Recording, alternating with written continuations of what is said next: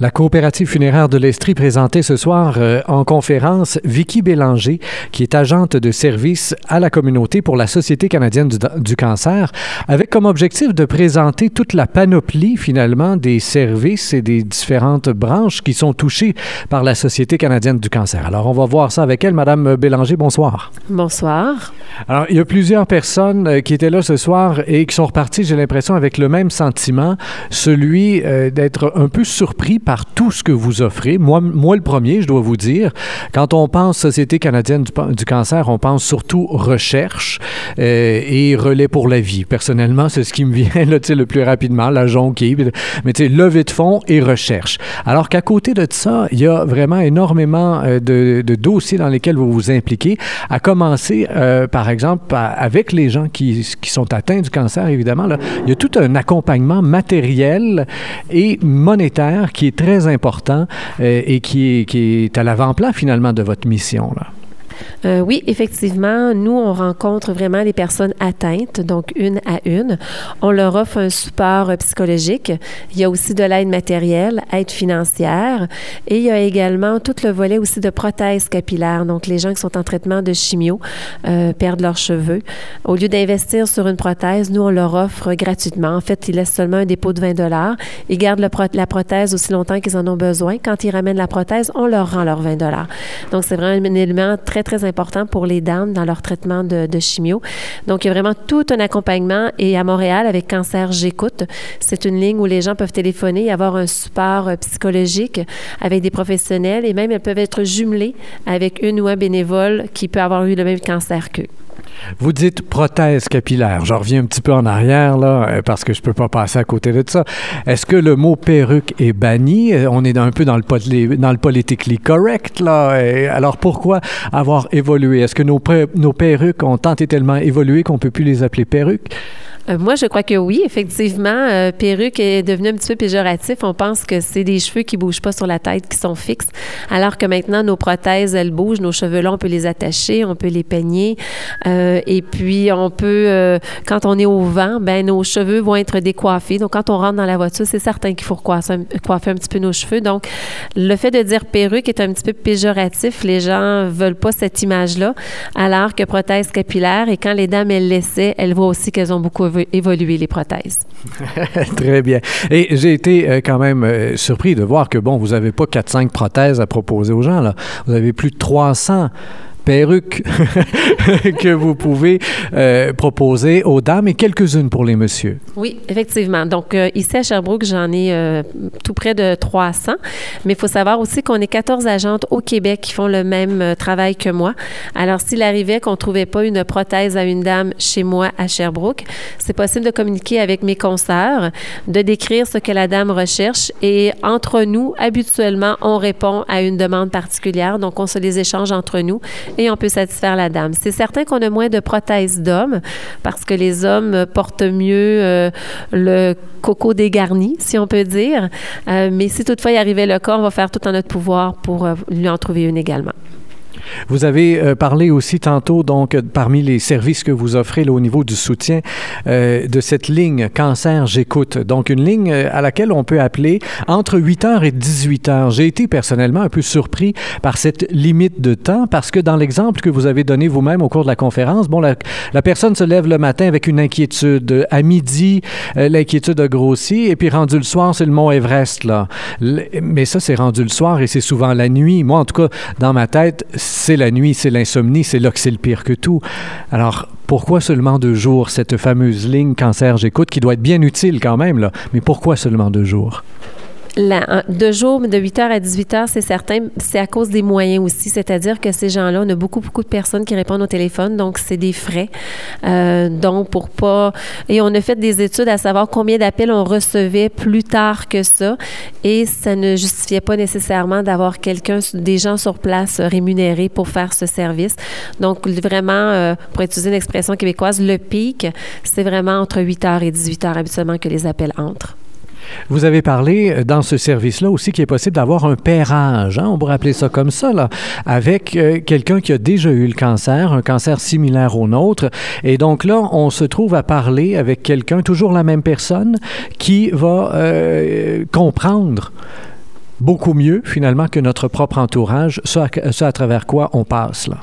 Oui, tout à fait. On peut être jumelé à une personne qui a vécu le même cancer que nous. Donc, c'est vraiment un jumelage.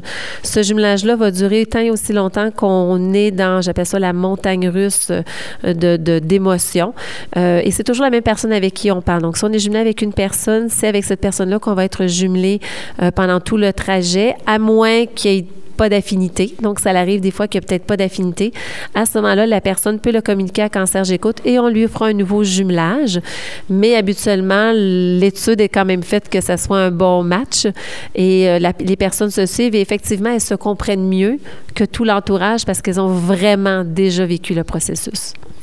Parmi les autres services que vous offrez, mais cette fois-ci non pas au téléphone, mais en personne, euh, il y en a un qui a suscité beaucoup d'enthousiasme ce soir, c'est l'art-thérapie. Hein, donc, vous avez un thérapeute qui fait ça depuis longtemps, euh, avec des petits groupes sur plusieurs rencontres, et là, on, réussit finalement à, à aider les gens à exprimer autrement ce qu'ils vivent à travers un cancer. Effectivement, à Sherbrooke, on a plusieurs groupes. On a le groupe de soutien mensuel. On a l'art-thérapie qui est sur sept semaines. Donc, c'est des ateliers qui durent pendant sept semaines. Il y a la visualisation qui est encore là un atelier qui dure sur huit semaines. Et il y a aussi l'atelier Bel et bien dans sa peau, c'est seulement une fois, euh, mais ça permet aux dames de bien euh, avoir des petits trucs par rapport au maquillage, prendre soin de leur peau, aussi au niveau des prothèses capillaires. Euh, et l'art-thérapie, vraiment, ce que les gens aiment beaucoup, c'est des fois, on trouve pas les mots pour exprimer, alors que là, le dessin, l'inconscient, quand on se laisse aller avec le dessin, euh, fait exprimer des choses qu'on ne pensait pas nécessairement. Et on n'a pas besoin d'être un ou une artiste. Euh, même si on fait des bonhommes comme en quatrième année, c'est correct, c'est pas ça le but. C'est vraiment de mettre sur papier des émotions un petit peu qu'on n'est pas capable de mettre des mots avec.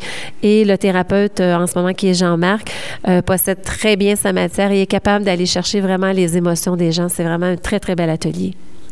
Au niveau de la recherche maintenant, parce que comme on le disait en ouverture, c'est quand même le point qui est le plus connu. Euh, grosso modo, là, combien d'argent sont investis par année dans la recherche au Québec par la Société canadienne du cancer? Mais en fait, en 2012, 8,5 millions euh, dans la division du Québec a été investi dans la recherche. Et ce qu'on est le plus fier aussi, c'est a beaucoup d'argent qui revient à Sherbrooke. Euh, justement, au printemps 2013, M. Robert D., qui est un chercheur qui cherche la protéine pour euh, diminuer les cancers de la prostate, on lui a offert 1,2 million sur 5 ans, donc de 2013 à 2018, pour qu'il augmente son équipe de recherche afin de trouver le plus rapidement possible une solution au cancer de la prostate. Donc, l'argent aussi revient à Sherbrooke, c'est ça qui est vraiment important.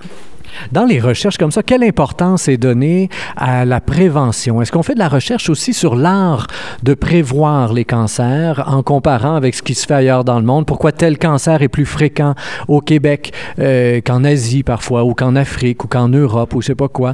Est-ce qu'on réussit dans la recherche à essayer de circonscrire les causes ou si on se concentre systématiquement sur le plaster à mettre dessus?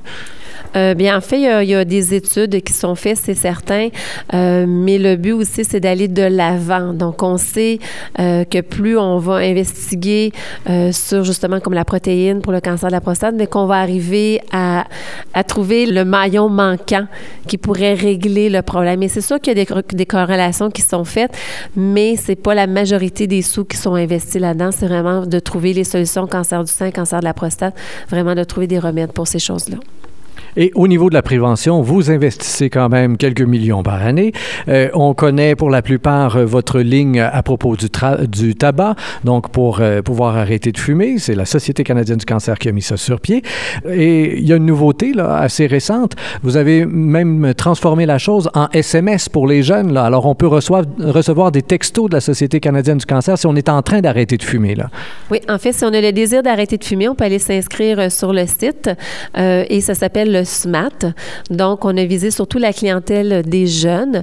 Euh, donc, ils reçoivent des courriels, donc des textes, parce qu'ils ont leur cellulaire toujours avec eux, et on leur envoie des messages pour les, aider tout au cours de la journée. Et ce, le SMAT est sur six mois.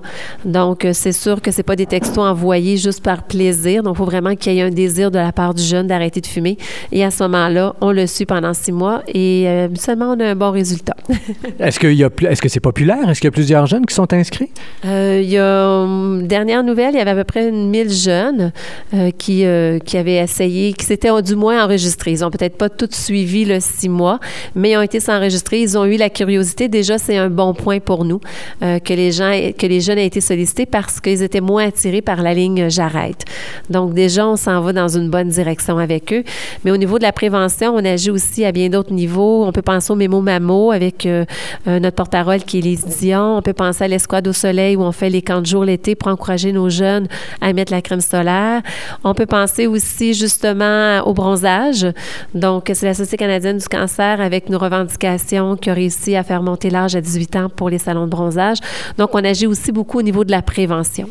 Et ça, c'était votre combat, vous le disiez pendant la conférence. Ça a été votre combat de l'année dernière et ça a très bien fonctionné grâce, entre autres, à une pétition qui avait ramassé au-delà de 60 000 noms, si je me souviens bien. Et euh, là, votre combat cette année, on revient à la cigarette par la bande parce que c'est les fameuses cigarettes électroniques et toute autre cigarette aromatisée, mais entre autres les fameuses cigarettes électroniques là, qui sont en train de percer le marché d'une façon fulgurante et qui sont vendues au moins de 18 ans, contrairement aux cigarettes là, régulières. Et vous croyez qu'il y a de quoi à faire là maintenant maintenant avec ça, là. Oui, tout à fait. Donc, c'est vraiment euh, notre cheval de bataille en ce moment. Donc, on a approché nos députés. On a, une pétition sur le site de l'Assemblée nationale que les gens peuvent aller remplir. Euh, en fait, on veut que, la cigarette électronique soit réglementée pareil comme une cigarette normale. Donc, ça veut dire qu'il faut présenter des pièces d'identité pour pouvoir en acheter, donc 18 ans et plus, parce qu'en ce moment, c'est en vente libre. Euh, donc, on dit que la cigarette électronique n'est pas dommageable, mais des études ont été faites qu'effectivement, il y a des produits, quelque peu nocif à l'intérieur. Et comme c'est tout nouveau, il n'y a pas énormément de recherches qui ont été faites. Donc, sûrement qu'à long terme, on va se réveiller un jour qu'on va se dire, ah, mais ce qu'il y avait là-dedans a causé telle, telle chose. Donc, nous, on veut tout de suite que ça soit réglementé afin de prévenir euh, les méfaits chez nos jeunes. Vicky Bélanger, agente de service à la communauté pour la Société canadienne du cancer, merci bien de votre collaboration ce soir. Merci bien pour cette présentation à la coopérative funéraire de l'Estrie. Pour terminer, un numéro de téléphone pour vous rejoindre ici même euh, du côté de Sherbrooke, parce qu'il y a peut-être des gens qui nous écoutent qui auraient besoin de vos services. Alors, c'est le 819-562-8869. Et chers auditeurs, comme toujours, je vous invite à partager cette entrevue sur Facebook, Twitter et autres réseaux sociaux. Au microphone, Rémi Perra.